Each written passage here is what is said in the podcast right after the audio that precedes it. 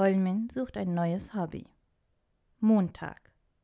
Ein süßlicher Geruch drang Olmin in die Nase und weckte ihn sanft aus seinem Schlaf. Die neu aufgegangene Sonne strahlte ihm ins Gesicht und erwärmte seine Wangen. Olli, mein Schatz, bist du schon wach? rief Olida aus der Küche. Olmin richtete sich auf und griff nach seiner Brille, die auf dem Nachttisch neben ihm lag. Es war immer das Gleiche.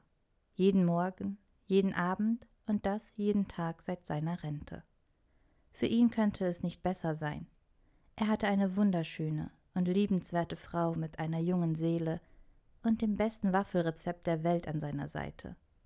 Was könnte er sich mehr wünschen? Mittlerweile roch es in der ganzen Wohnung nach süßen Vanillewaffeln, und Olmins leerer Magen knurrte laut. Olli, die Waffeln werden kalt. Schnell kämmte Olmin sein feines graues Haar zurecht und begab sich in die Küche. Da bin ich ja schon, mein Engel. Olida stellte gerade eine Kaffeetasse auf den Tisch, neben dem Teller mit drei Waffeln und Obststückchen. Mit einem verwirrten Blick küsste Olmin seine Frau auf ihre zarten Wangen.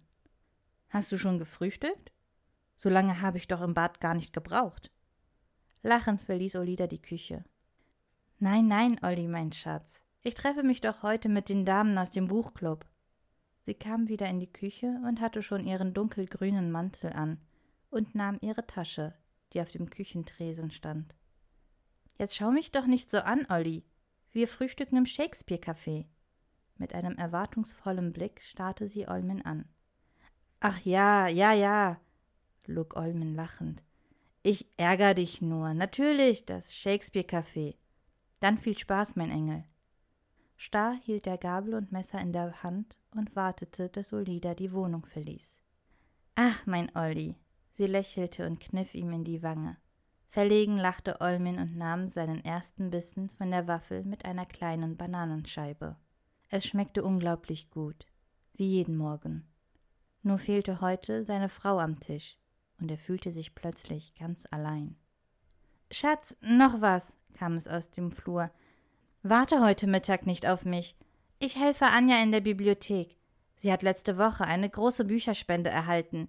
Und die Bücher müssen noch sortiert und ins System eingetragen werden. Und die Wohnungstür fiel ins Schloss. Es war still in der Wohnung. Das Einzige, was zu hören war, war das Klirren des Bestecks. Die Stille bedrückte Olmen, von Minute zu Minute immer mehr, und die Waffeln schmeckten jetzt doch nicht mehr so gut. Er räumte alles ab und setzte sich wie jeden Morgen mit einem Buch und einer Tasse Kaffee auf seinen Sessel im Wohnzimmer.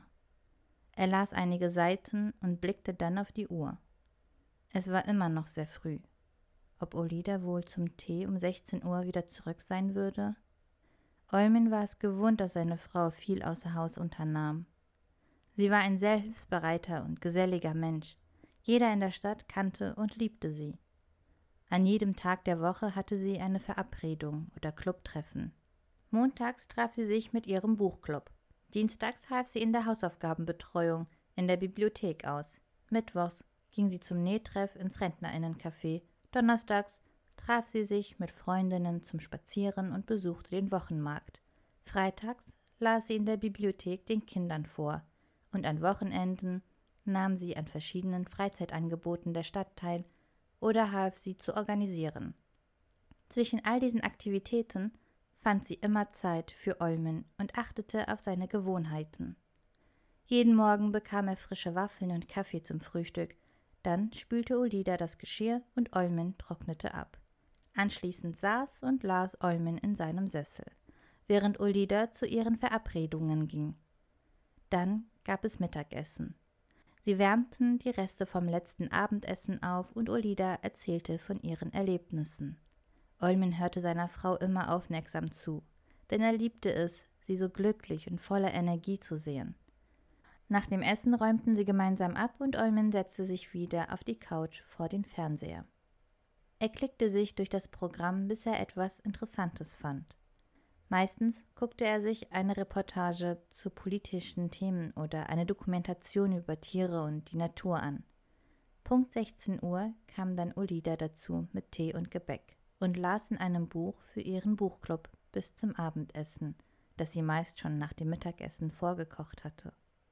Nach dem Abendessen gingen sie dann wie gewohnt um den Block spazieren, und so endete jeder Tag für Olmen. Doch an diesem Tag hatte seine Frau andere Pläne und es lief nichts wie gewohnt ab. Eigentlich fand Olmen das nicht schlimm, denn er verstand, dass das Leben nun mal nicht konstant verlief. Es kamen immer Veränderungen vor, was aber nicht bedeutete, dass es Olmen gefiel. Er langweilte sich und fühlte sich jetzt schon einsam, obwohl er immer um diese Tageszeit allein zu Hause war. Aber der Gedanke, dass seine Frau bis zum Abendessen außer Haus ohne ihn verbrachte, beunruhigte ihn immer mehr. Was sollte er denn nun machen? Den ganzen Tag Trübsal blasen? Nein, er war ja kein kleines, schmollendes Kind. Also setzte er sich wieder aufrecht auf seinem Sofa hin und nahm sein Buch und zwang sich mindestens drei Kapitel zu lesen. Er nahm einen Schluck Kaffee und verzog angewidert das Gesicht.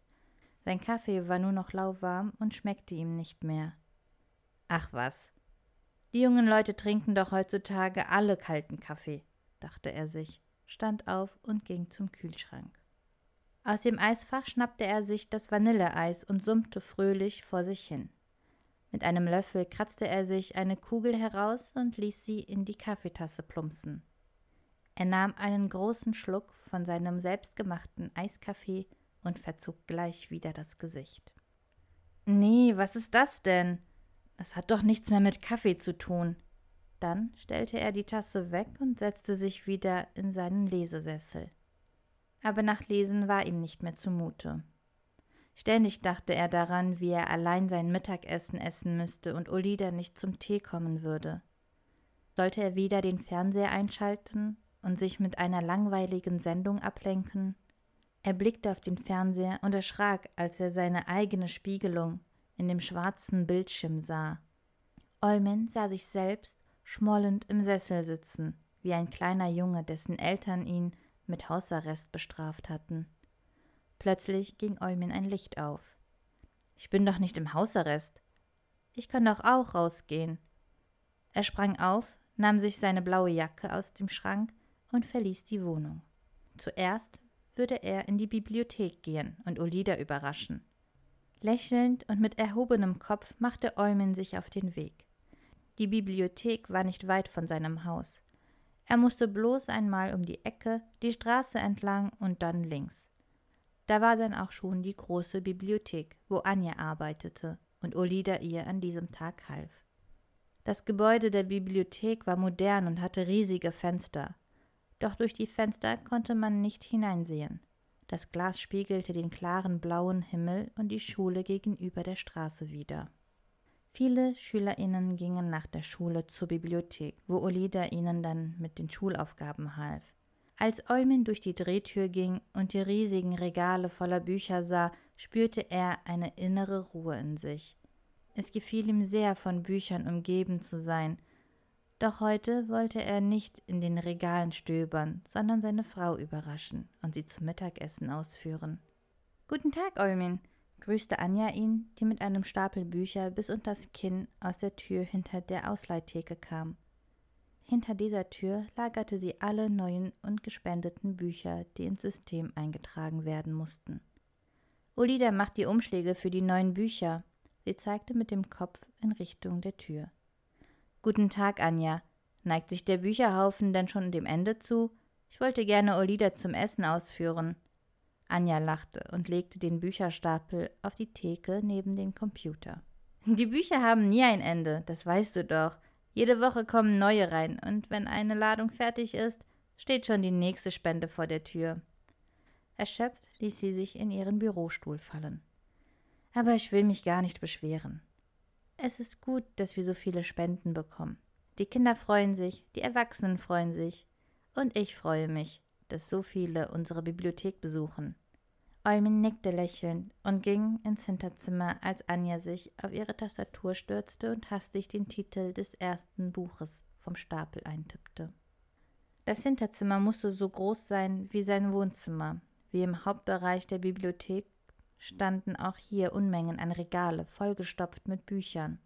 Anscheinend hat Anja auch für das Lager ein Sortiersystem entwickelt.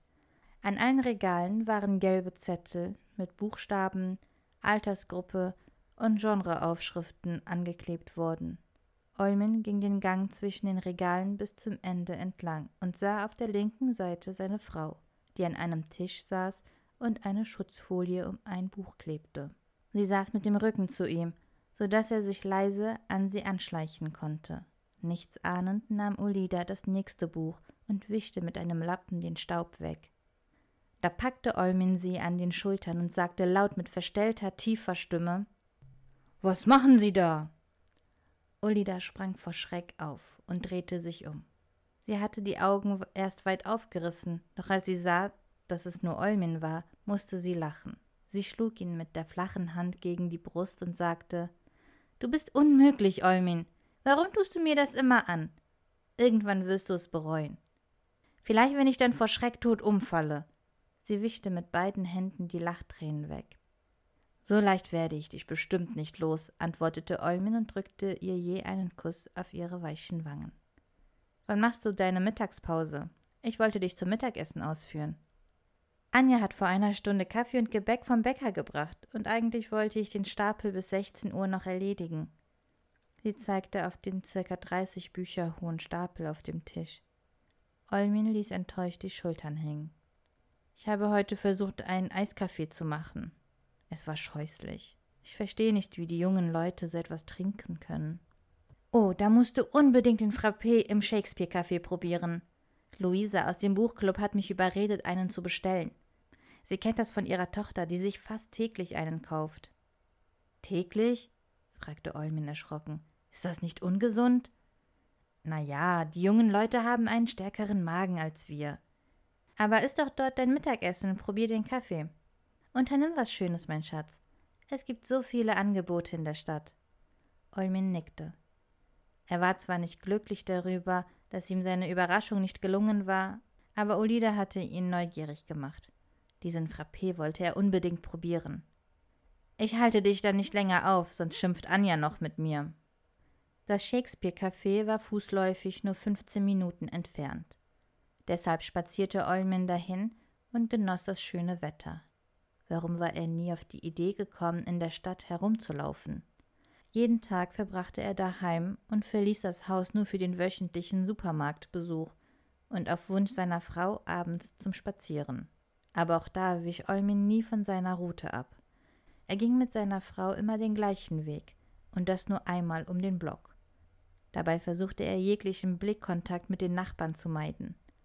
Lange belanglose Gespräche langweilten ihn, und er wollte so schnell wie möglich wieder auf seiner Couch sitzen. Die einzige Person, mit der er stundenlang reden konnte, war seine Frau. Vor dem Eingang des Shakespeare-Cafés blieb Eumen stehen. Durch das große Fensterglas konnte er in den Laden hineinsehen. Es war nicht viel los. Zwei Mitarbeitenden unterhielten sich hinter der Kasse und zwei andere wischten die Tische oder bedienten die wenigen Kunden. Dass ein Geschäft fast leer war, war kein gutes Zeichen. Aber Eumen musste zugeben, dass Montagmittags die meisten auf der Arbeit oder in der Schule waren. Eumen gab sich einen Schubs und betrat den Laden. Es roch nach Kaffee und süßen Pfannkuchen. Guten Tag, wie lautet Ihre Bestellung? Der Kassierer lächelte ihn freundlich an und wartete auf Eumens Antwort.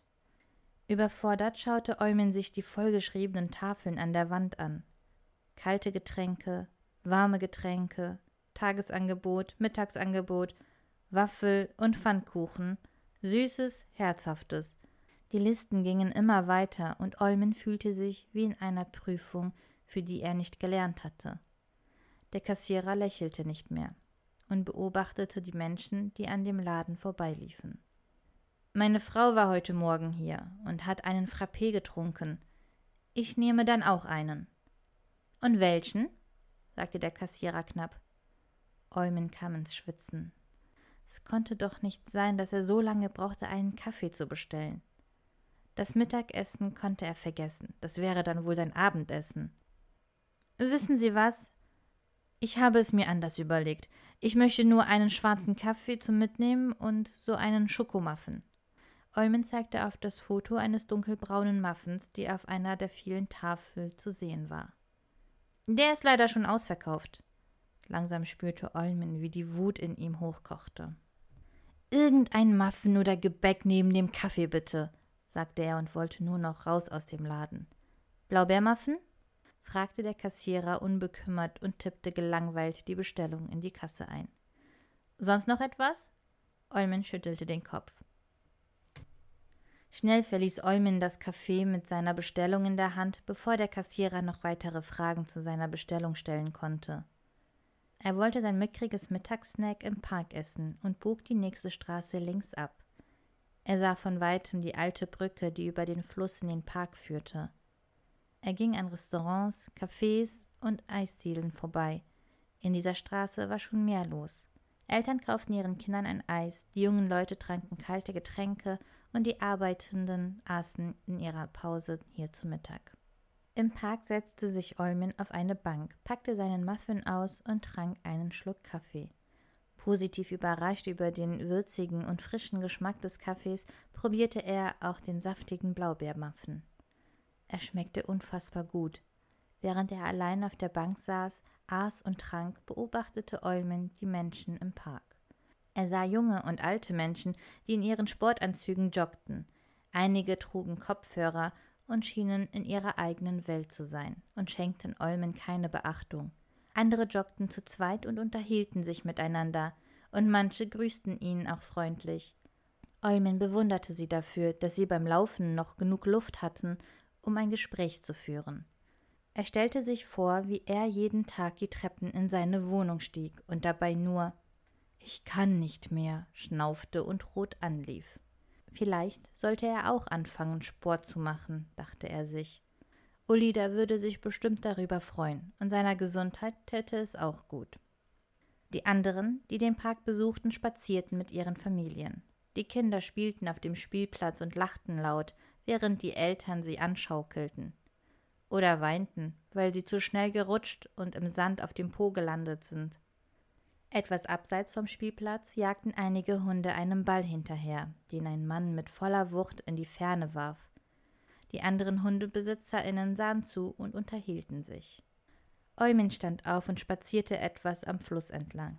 Zwei ältere Männer saßen vorgebeugt an einem Tisch und schienen konzentriert auf etwas auf dem Tisch zu starren. Eumin konnte nicht erkennen, was es war, weil ein dritter Mann ihm den Blick versperrte. Dieser stand mit den Händen hinter seinem Rücken vor dem Tisch und starrte ebenfalls runter. Als Olmin sich näherte, sah er, dass auf dem Tisch kleine schwarze und weiße Figuren standen. Sie spielten also Schach. Das interessierte Olmin sehr. Er selbst hat kaum Schach gespielt. Ihm sind die Spielregeln durchaus bekannt, aber eine eigene Strategie hatte er nie entwickeln können. Dafür hatte er viel zu selten gespielt. Vorsichtig grüßte er die Männer und stellte sich auf die andere Seite des Tisches. Der Mann mit der blauen Kappe grüßte mit einem kurzen Brummen zurück, ohne den Blick vom Spiel zu lösen. Sein Gegner hob die Hand zur Begrüßung, aber auch er unterbrach seine Konzentration nicht. Nur der Mann, der stand, nickte ihm freundlich zu. Am Anfang zog sich das Ganze ziemlich in die Länge. Die Spieler verbrachten viel Zeit mit Nachdenken über den nächsten Spielzug. Nachdem aber einige Spielfiguren gefallen waren, kam ein Angriff nach dem anderen auf den Spieler mit der blauen Kappe zu. Er versuchte seine Figuren zu retten, aber verlor dabei einen nach dem anderen. Das Spiel endete mit einem klaren Schachmatt. Der Mann mit der Kappe schüttelte dem Sieger die Hand und bedankte sich für das Spiel. Dann packte er die Spielfiguren ein und verabschiedete sich. Auch der Sieger verließ den Tisch. Die zwei treffen sich jeden Morgen hier und spielen bis in den späten Mittag.